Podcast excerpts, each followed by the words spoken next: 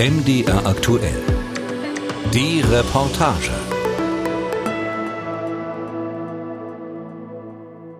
Viva Duce! Duce, Duce, Führer, Führerrufe in Predapio. Auf dem dortigen Friedhof wird die Krypta Benito Mussolinis auf Wunsch der Familie wiedereröffnet. Mehr als tausend Menschen sind gekommen in den Heimatort des ehemaligen Diktators in der Romagna. Fast alle tragen schwarze Hemden, in Italien ein Erkennungszeichen der Faschisten. Die Mussolini-Anhänger von der Polizei begleitet, ziehen in einem Gedenkmarsch durch die kleine Gemeinde. Kamerad Mussolini rufen sie zu Hunderten. Viele Arme werden dabei gestreckt zum sogenannten römischen Gruß, ähnlich dem Hitlergruß in Deutschland. Laut Gesetz ist das in Italien verboten. Die Staatsanwaltschaft wird später ermitteln, Urteile liegen noch nicht vor. Szenenwechsel. Im italienischen Fernsehen wird über den aktuellen politischen Umfragetrend berichtet. Wenn heute gewählt würde, kämen die Brüder Italiens auf 22,6 Prozent. Ihr theoretisch virtuelles historisches Allzeithoch.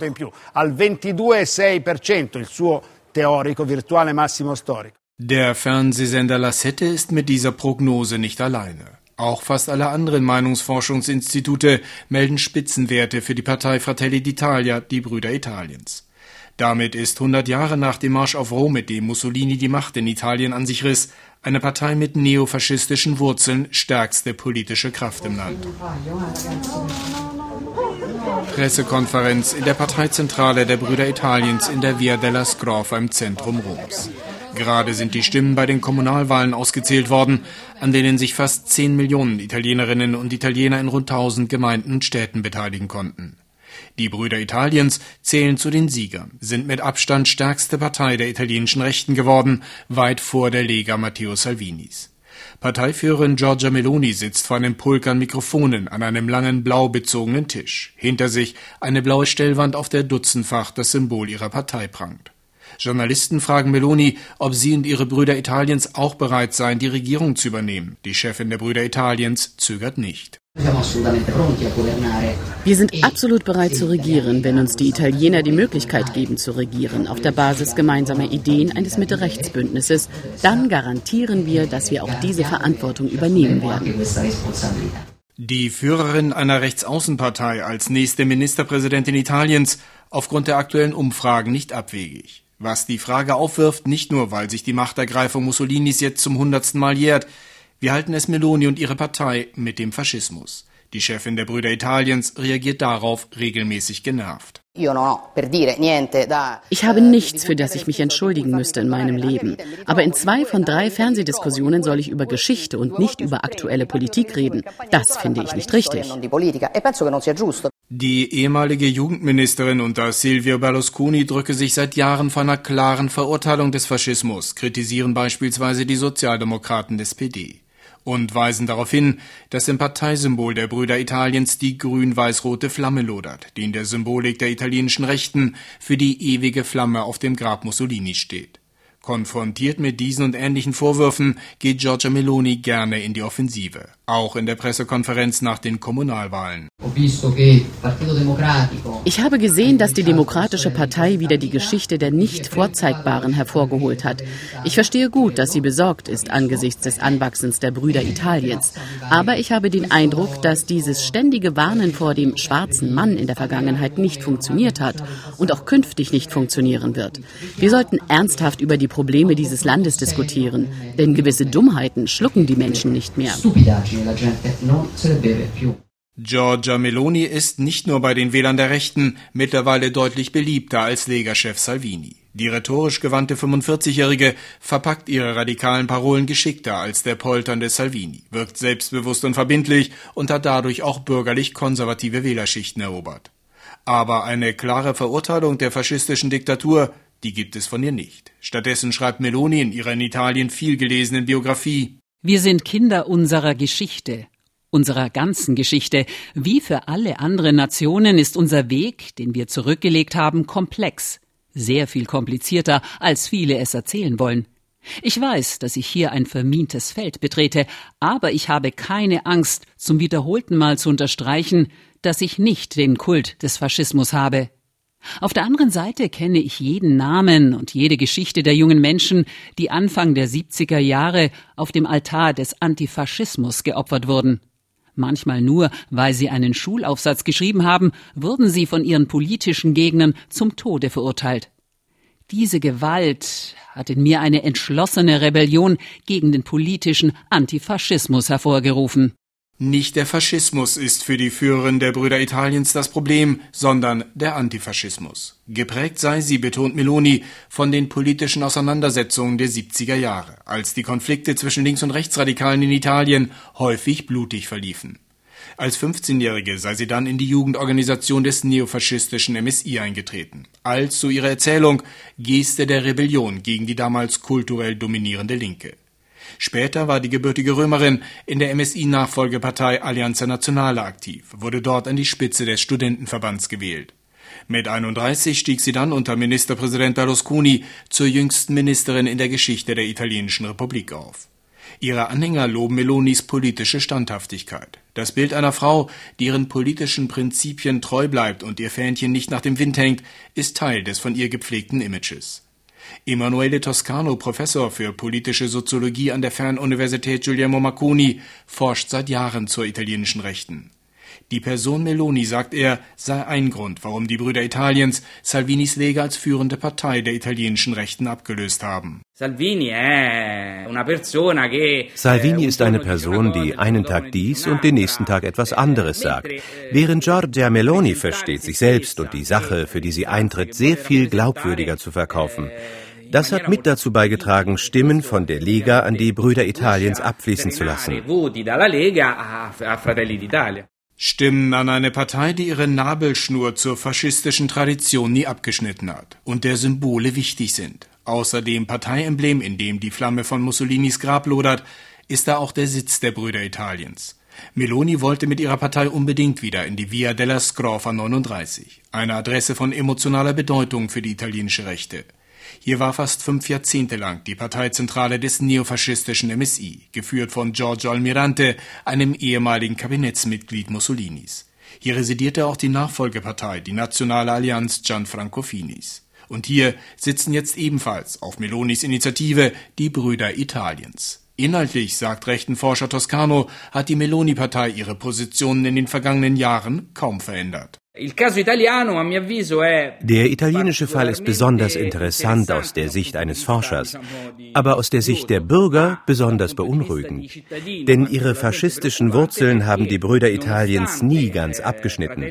Obwohl sie eine Kraft der extremen Rechten bleiben, wachsen sie immer weiter.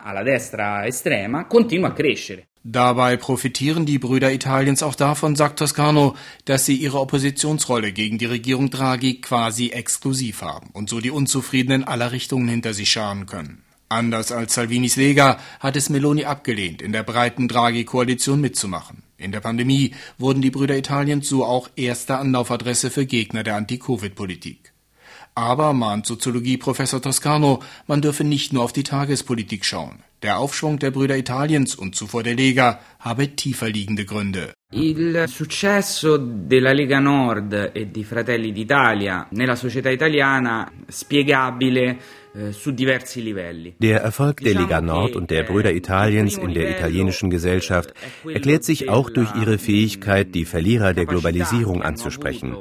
Also die sozialen Klassen, die durch die ökonomische Krise Anfang dieses Jahrtausends betroffen waren und dann auch durch die Pandemie. Krisen in Sachen Arbeit, in Sachen Werte. Die Lega und die Brüder Italiens haben die Fähigkeit gehabt, vereinfachende Antworten auf diese Situationen zu geben. Stichwort Problem der Migration, Schutz der italienischen Werte. Dies sind vorgetäuschte Antworten. Sie haben aber verfangen innerhalb der italienischen Gesellschaft bei denen, die diese Krisen besonders stark zu spüren bekommen haben. All'interno della società italiana è appunto maggiormente esposto.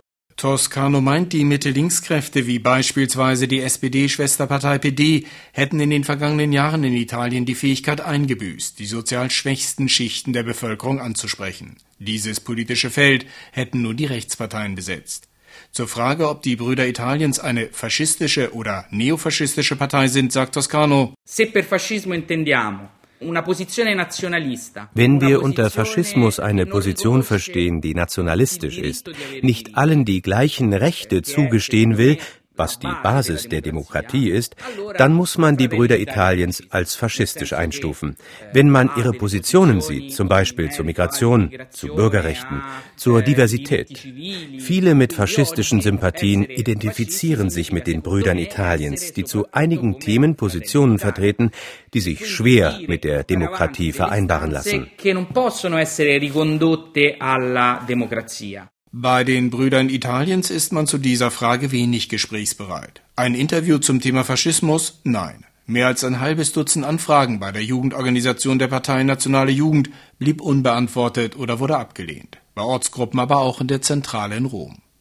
Gesprächsfreudiger sind sie in Predapio. Die Heimatgemeinde Mussolinis und umliegende Orte sind Wallfahrts- und Kultstätte für rechtsextreme Alt- und Neofaschisten.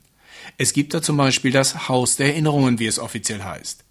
Wer durch die hochgesicherten Eisentore schreitet, zur linken und zur rechten begrüßt von italienischen Fahnen und überlebensgroßen Adlerstatuen, begibt sich auf eine Zeitreise hundert Jahre zurück.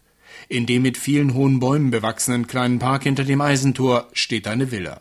Sie hat Mussolini 1923 als damals junger Machthaber für seine Familie bauen lassen. Im Jahr 2000 hat die Mussolini-Villa der aus der Lombardei stammende Unternehmer Domenico Morosini gekauft, zusammen mit seiner Frau. Er sagt zur Begrüßung: Io sono custode, siamo custode dei, eh, della storia italiana. Ich bin der Hüter. Wir sind die Hüter der italienischen Geschichte. Beim Rundgang durch die Villa, die als privates Museum deklariert ist, macht der 82-Jährige kein Geheimnis daraus, dass er ein Bewunderer Mussolinis ist. Ich liebe die Geschichte und ich mag die großen Männer. Und der Führer war einer der Großen.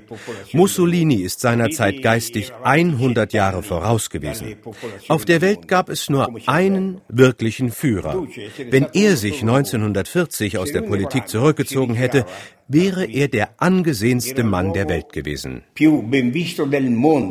Aber was ist damit, dass Mussolini die Demokratie abgeschafft hat, politische Gegner verfolgen und einsperren ließ, einen blutigen Kolonialkrieg führte, Rassengesetze erließ und an der Seite Hitlers in den Krieg eingestiegen ist? Darüber möchte Morosini nicht so gerne reden. Tanto che mi riposo un po' perché sennò dopo mi viene nervoso a sentire parlare male del Duce. Ich ruhe mich jetzt ein bisschen aus, denn sonst rege ich mich auf, wenn ich höre, dass schlecht über den Führer geredet wird. Zu sehen gibt es in Morosinis Haus der Erinnerungen über zwei Stockwerke verteilt faschistische Devotionalien, wie Mussolini-Büsten, Reliefe oder Bilder, Fahnen, Standarten und Uniformen, sowie die nach Aussagen Morosinis weitgehend original erhaltene Einrichtung, inklusive Mussolinis Schreibtisch und Ehebett.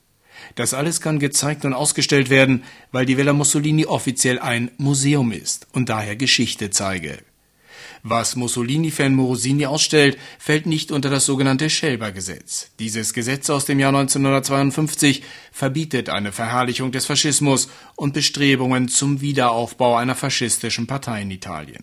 Theoretisch.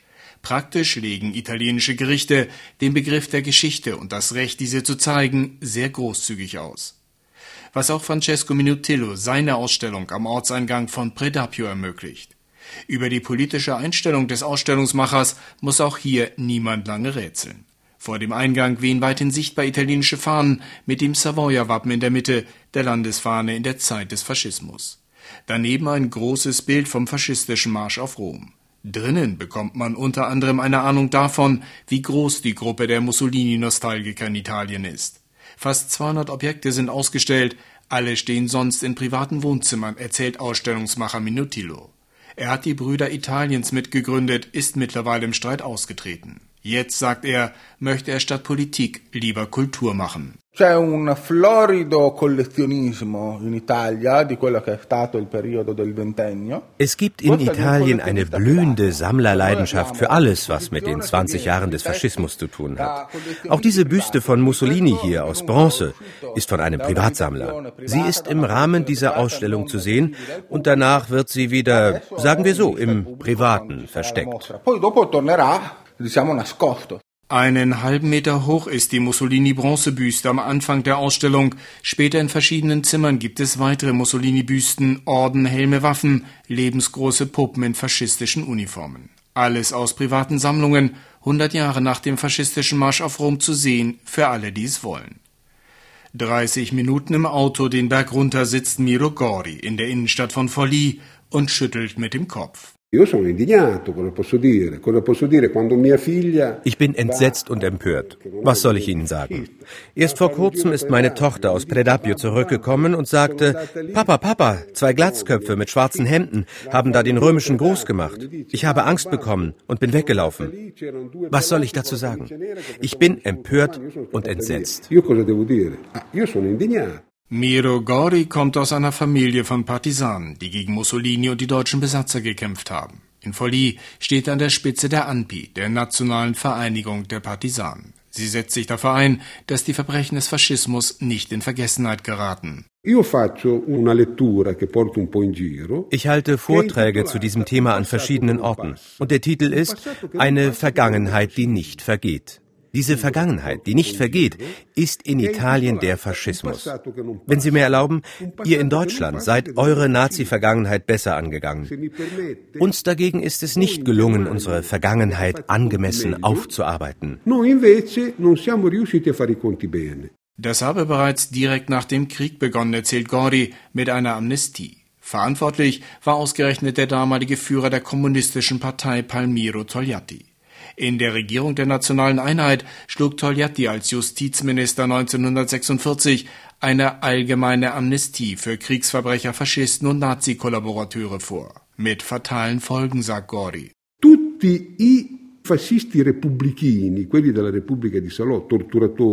Alle, die in der faschistischen Republik von Salò dabei waren, haben profitiert.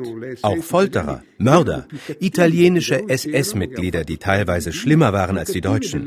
Sie wurden festgenommen, es gab Prozesse gegen sie und dann kam kurz darauf die Amnestie von Togliatti gefolgt von anderen Amnestien. Praktisch sind dann all diese Mörder am Ende freigekommen. Die politische Hoffnung war, dass die Amnestie im Nachkriegsitalien einen Neuanfang in Versöhnung ermöglicht. Nach den letzten Jahren des Krieges, in denen italienische Partisanen und italienische Faschisten aufeinander geschossen haben. Faktisch wurde die Amnestie ein Freifahrtschein für viele faschistische Führungskräfte, die problemlos in die öffentliche Verwaltung, den Polizei- und Justizapparat der neu gegründeten Republik wechselten. Eine Aufarbeitung kollektiver Schuld an der faschistischen Diktatur hat in Italien nicht stattgefunden. Linke reden lieber über den Befreiungskampf der Partisanen, während Bildungsexperten beklagen, im Geschichtsunterricht der Schulen würde die Zeit des Faschismus zu kurz behandelt. Auch die Justiz ist nicht immer hilfreich. Mit sich teilweise widersprechenden Urteilen und langer Verfahrensdauer bremst sie die Bereitschaft, faschismusverherrlichende Taten anzuzeigen. Und dann, sagt Gordi, sei da noch ein grundsätzliches Problem. Die im Land immer noch weit verbreitete Ansicht, unter Mussolini sei nicht alles schlecht gewesen. Die Faschisten hätten die pontinischen Sümpfe trockengelegt, Italiens autonome Versorgung mit Lebensmitteln gesichert, ein landesweites Bildungssystem eingeführt, in Rekordzeit neue Städte gebaut. Wenn die Leute sagen, Mussolini hat ja auch Gutes gemacht, er war nicht so schlimm wie die Nazis, dann versteht man das Klima im Land. Heute gibt es extremistische Faschisten, ja, aber es gibt vor allem auch jenen Teil der Gesellschaft, der sagt, ach komm, wenn Mussolini nicht 1938 die Rassengesetze erlassen hätte, wäre er weniger schlimm als Hitler gewesen. Gegen diese Erzählung, es sei alles nicht so schlimm gewesen, kommt man in Italien nicht an. Es gibt immer noch Leute, die denken, dass unter Mussolini die Züge pünktlich fuhren. Das kann doch nicht unser Ernst sein. Dass mit rechtsextremistischen Tendenzen nicht zu spaßen ist, weiß Paolo Berizzi. Der Journalist sitzt in seinem Haus in Bergamo. Wie immer von Polizei bewacht rund um die Uhr 24 Stunden lang. Berizzi berichtet seit mehr als einem Jahrzehnt für die Zeitung La Repubblica über die rechte Szene in Italien. Die Rechtsextremisten haben ihn wegen seiner Reporterarbeit zum Feind erklärt. Es gibt Einschüchterungen und Drohungen seit Jahren. Das begann stufenweise mit Beleidigungen, mit Versuchen, meine Arbeit zu diskreditieren. Dann haben sie irgendwann begonnen, mein Arbeits- und Wohnumfeld anzugreifen, mein Auto, mein Zuhause. Veranstaltungen, auf denen ich meine Bücher vorgestellt habe, sind von neofaschistischen Gruppen gestürmt worden. Aktuell laufen wegen Drohungen gegen mich 16 Strafverfahren in ganz Italien. Dabei geht es auch um Morddrohungen. Die Einschüchterung durch neofaschistische und neonazistische Gruppen in Italien hat ein Niveau erreicht, das bis vor einigen Jahren nur die Mafia kannte. In Varese hat vor einigen Wochen eine Gruppe von Neofaschisten namens Dodi Ciraggi, zwölf Strahlen, ihren Hass auf den kritischen Journalisten öffentlich zur Schau gestellt. Als Berizzi unter anderem auf Einladung des Bürgermeisters in der 80.000 Einwohnerstadt eine Lesung machte. Sie hatten die Stadt mit Transparenten gegen mich geradezu tapeziert und Flugblätter mit meinem Gesicht verteilt. Dann haben sie einen Schauprozess gegen mich auf der Straße durchgeführt, vor Dutzenden ihrer Leute. Sie haben eine Puppe mit meinem Gesicht befragt und beleidigt und gesagt, ich sei ekelhaft und so weiter. Auf ihrem Telegram-Kanal haben sie es öffentlich gemacht. Das geschieht in Italien im Jahr 2022. Wieso das möglich ist? In unserem Gespräch via Skype sagt Berizzi. Ich glaube, dass es in Italien zu viel Toleranz gibt gegenüber dem wiederauflebenden Neofaschismus. Im Ausland ist man deutlich weniger tolerant. In Deutschland, in Spanien, in Frankreich, sogar in den Ländern im Osten. In Italien haben wir das Paradox, dass es im Land Mussolinis, das den Faschismus erfunden hat, 77 Jahre nach seinem Ende zu viel Toleranz gegenüber diesem Phänomen gibt. Mit dem Ergebnis, dass die Faschisten wieder ihr Haupt erhoben haben. Das immer selbstbewusstere Auftreten gewaltbereiter neofaschistischer Gruppen wie Zwölf Strahlen, aber auch Casa Pound oder Forza Nuova einerseits und andererseits der Erfolg der rechten Parteien in Rom, zunächst der Lega und jetzt der Brüder Italiens. Für Berizzi sind diese Entwicklungen zwei Seiten derselben Medaille. Der Rechtsextremismus sei wieder hoffähig. Ich glaube, dass der Vorbehalt gegen den Faschismus gefallen ist in weiten Teilen der öffentlichen Meinung. Es hat sich die Botschaft durchgesetzt, dass der Faschismus nicht mehr hässlich und schmutzig und das absolute Übel ist. Es gibt seit Jahren eine Politik, die Komplizin dieser Entwicklung war. Sowohl die Lega als auch die Brüder Italiens haben mit den Neofaschisten geflirtet und sind mit ihnen Arm in Arm gegangen haben Allianzen, Beziehungen mit ihnen gebildet. Dadurch haben sie sie enttabuisiert und dieses Phänomen in gewisser Weise legitimiert.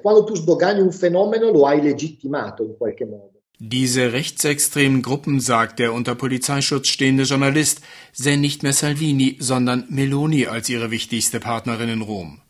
Dass sich Meloni schwer tue mit ihrer Distanzierung vom Faschismus, sei aus ihrer Sicht sogar nachvollziehbar. Denn, meint Berizzi, die Chefin der Brüder Italiens würde damit einen Teil ihrer Wählerschaft verlieren. Die Überschrift eines Interviews Berizzis im linksliberalen Magazin Micromega lautet Giorgia Meloni, die unterschätzte Gefahr.